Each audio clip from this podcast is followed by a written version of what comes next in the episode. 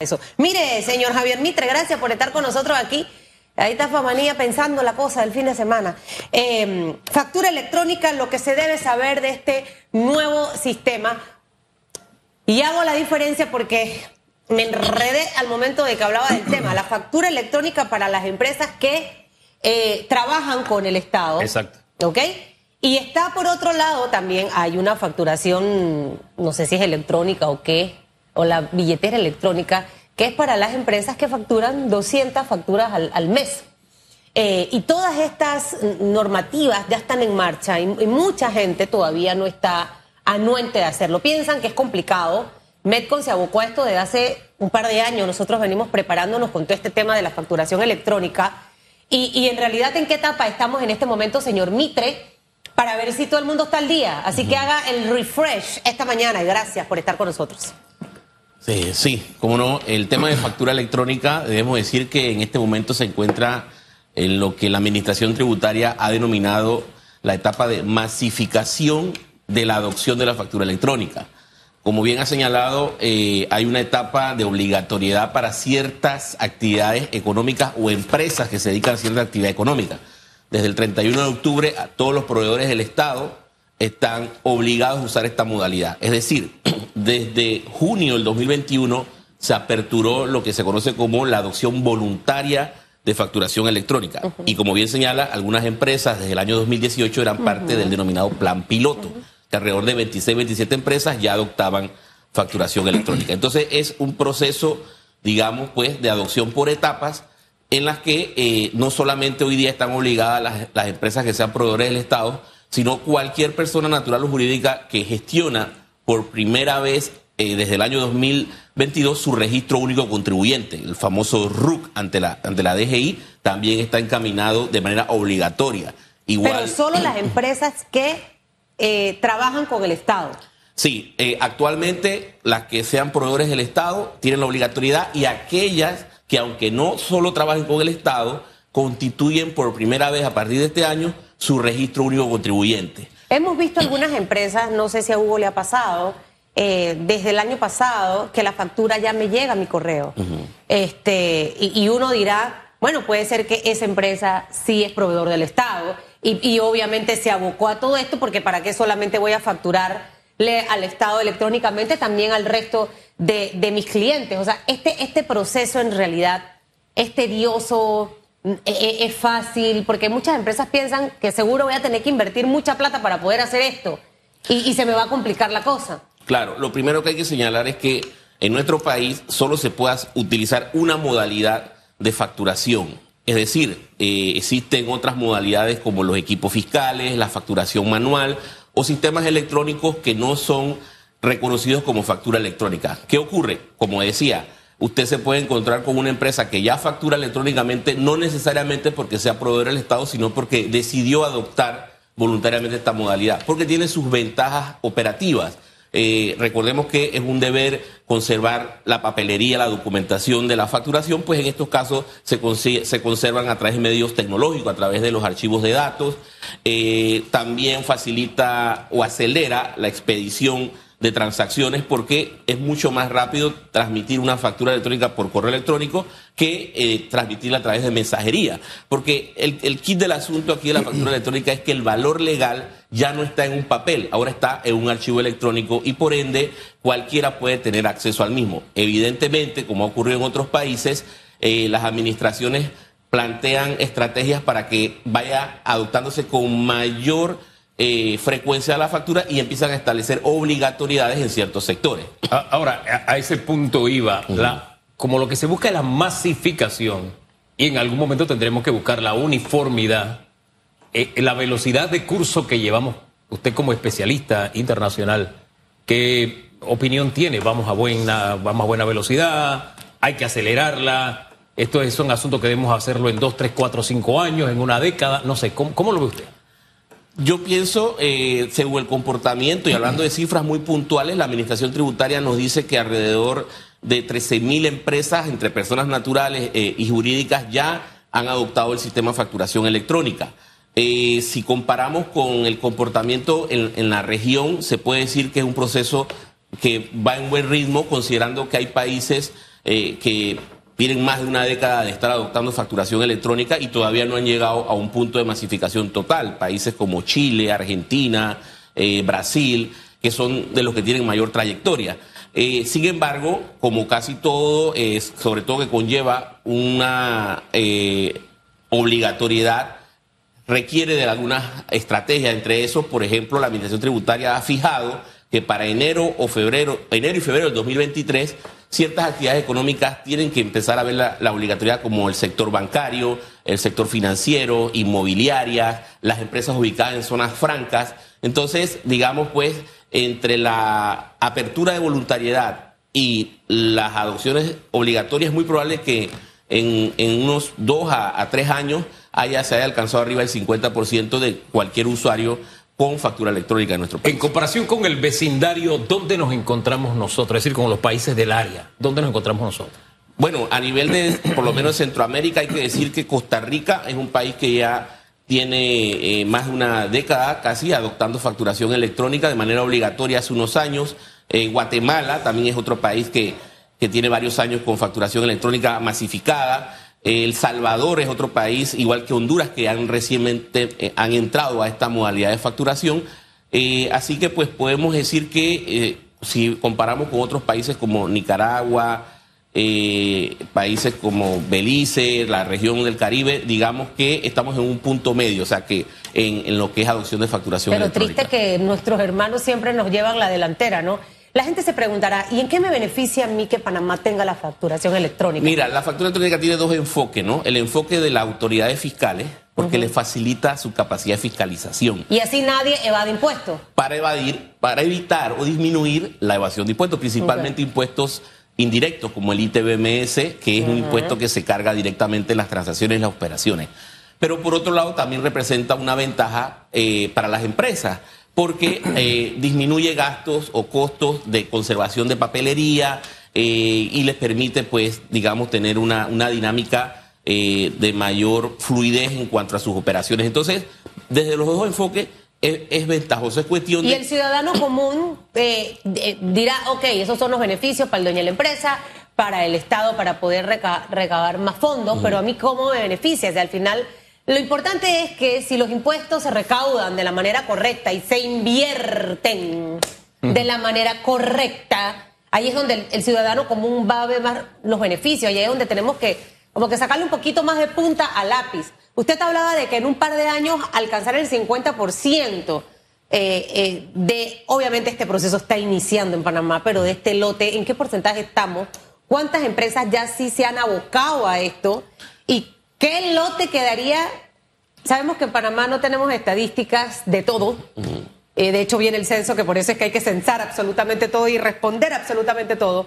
Pero ¿cuántas empresas alrededor pudieran estar todavía pendientes de esto? Sí, como les decía, las cifras que son públicas por parte de la Administración Tributaria y hablan de alrededor de 13 mil empresas, eso no representa ni el 15% todavía de tanto empresas como personas naturales que 13 mil empresas que ya se están que ya utilizan facturación electrónica okay. y eh, como cuántas quedarían sin eh, para poder el más del 80%. ¿Y eso en cantidad de empresas cuánto sería? No sé, ¿existiría un número? Eh, bueno, la verdad que un número exacto de la cantidad de empresas que puede haber en Panamá eh, puede sobrepasar las, las ¿qué? 100 mil empresas de, de, también en atención al tamaño de las empresas, si hablamos de empresas grandes o hablamos empresas de empresas pequeñas, pequeñas. también tienen que abocarse al tema de facturación En- electrónica en- si son proveedores del Estado.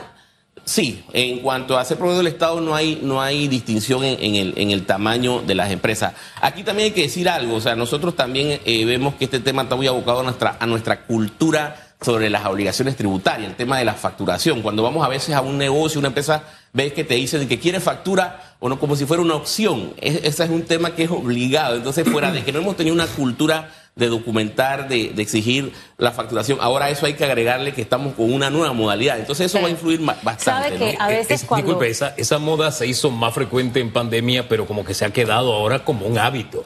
Y eso hay que prestarle mucha atención. Disculpe, Susan. Bueno, y es que yo creo que hasta antes de pandemia, Sí, mis pero eran amigos, contados mi- los casos, pero mis amigos los chinitos, yo compro mucho por diversas razones. Y mis amigos los chinitos a veces no te dan factura.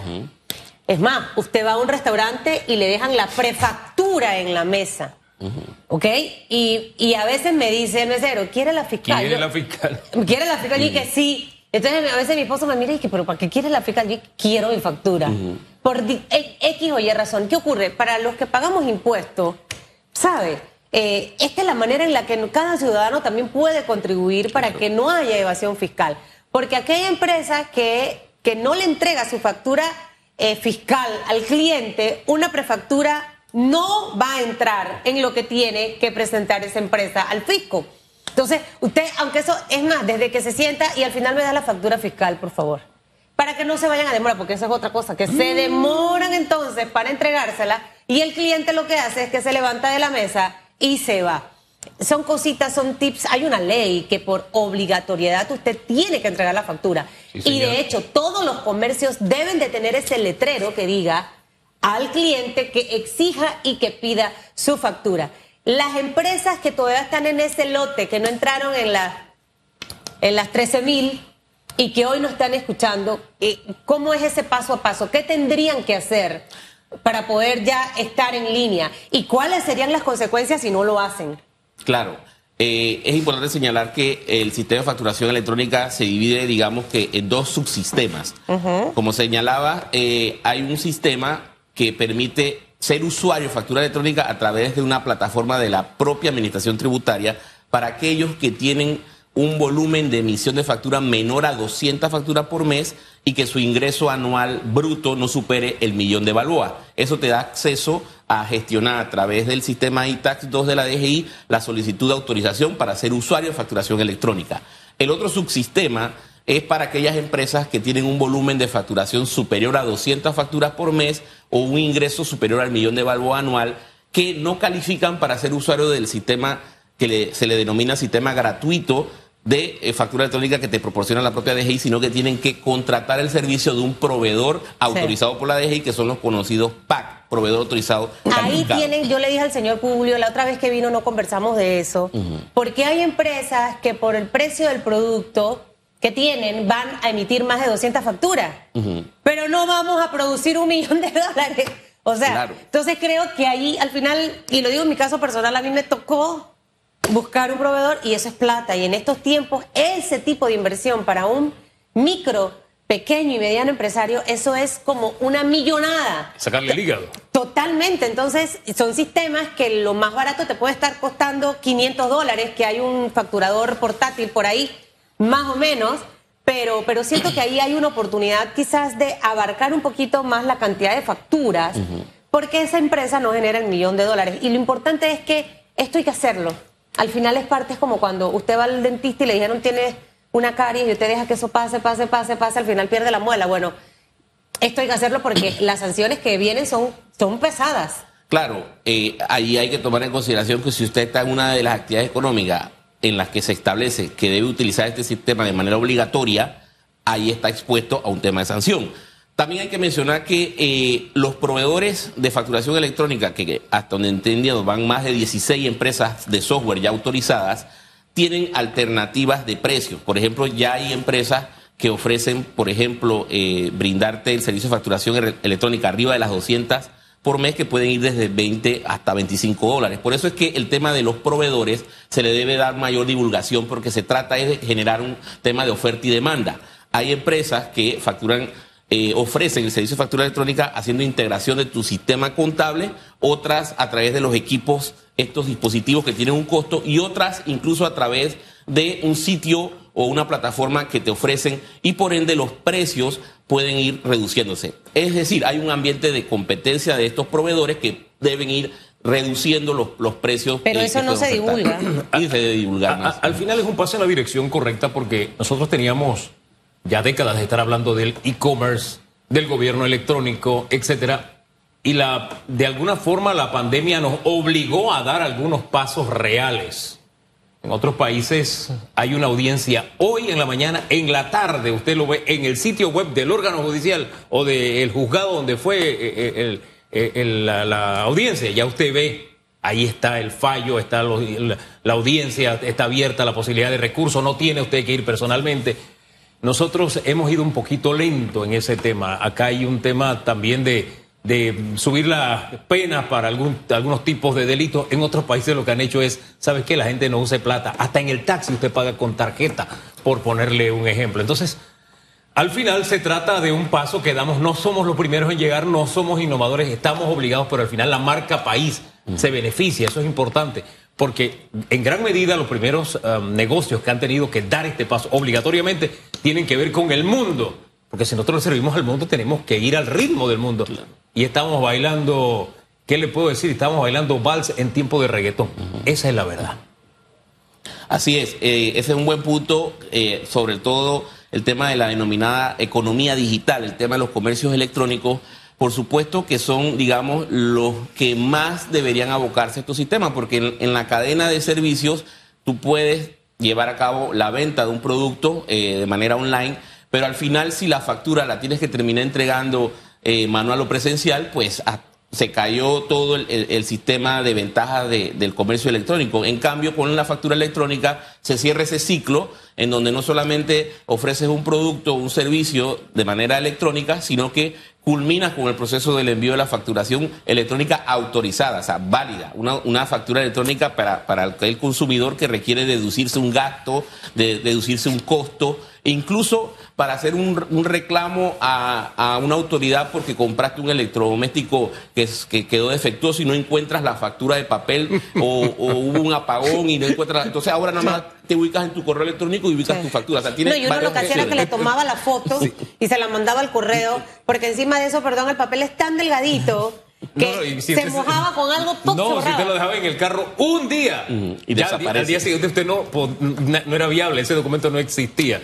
Si usted tuviera que asesorar al gobierno, darle un consejo, decirle, mira, por esta ruta te va mejor, este es el siguiente paso, o aquí te estás equivocando, puedes subsanar este error de esta manera, ¿qué, le diría exactamente? Bueno, eh, yo lo que diría es que, por un lado, hay que incrementar el tema de la divulgación, precisamente eh, en ese punto en donde se desconoce de que hoy día hay una cantidad de empresas proveedores, las empresas PAC, de que hay diferentes sistemas. Puede, digamos, de alguna manera eh, reducir esos temores con, en cuanto a los costos, eh, en cuanto al uso, implementar más eh, presencia en, diferentes sectores a través de talleres y capacitaciones sobre el uso de la facturación.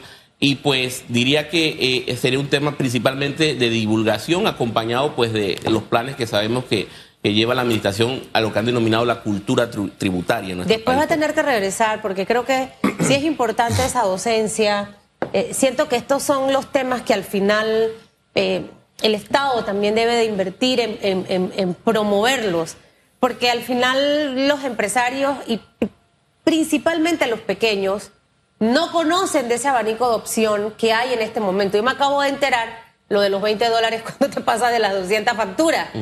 Eh, porque de verdad que, y después de una pandemia de dos años golpeadísimos económicamente y que una empresa tenga que invertir en esto cuando recientemente compró equipos fiscales por la reciente norma, eso es una inversión. Pero bueno, muchísimas gracias, señor Mitre, Javier, consultor internacional en factura electrónica eh, de Panafactura Latam. Gracias por haber estado con nosotros. Al regresar de la pausa, doctor Famanía, vamos a hablar de la semillita.